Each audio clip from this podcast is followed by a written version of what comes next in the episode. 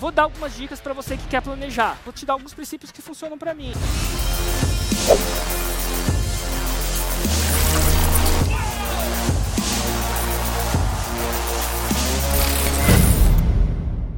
Recomendo você botar no seu calendário, que está daqui a pouco, 5 a 7 rochas.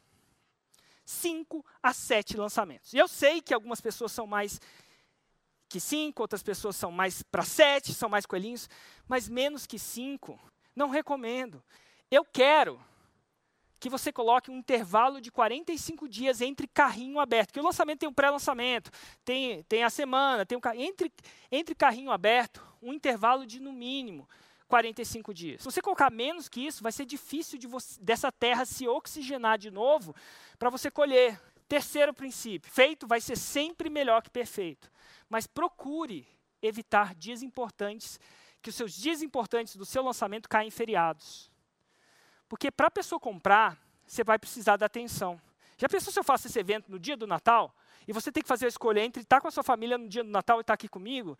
Eu vou te botar numa situação, uma, eu vou criar uma tensão desnecessária para você. E, e a grande pergunta que eu me faço é: como você vai abrir espaço na sua vida para essas rochas acontecerem?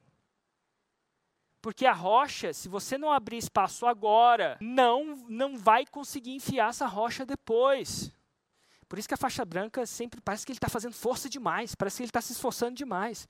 Porque às vezes ele não tem a estratégia de planejar o que vai fazer. Todo ano eu faço um evento de três dias inteiro, das nove da manhã às nove da noite, mais ou menos, aprofundando o conteúdo da fórmula de lançamento. E esse evento é o Mundo FL. Eu decidi fazer duas edições do Mundo FL em 2021 e a primeira delas tem data marcada, vai ser no dia 16, 17 e 18 de julho. Então, clica e garanta o seu ingresso enquanto é tempo. Clica e compra agora.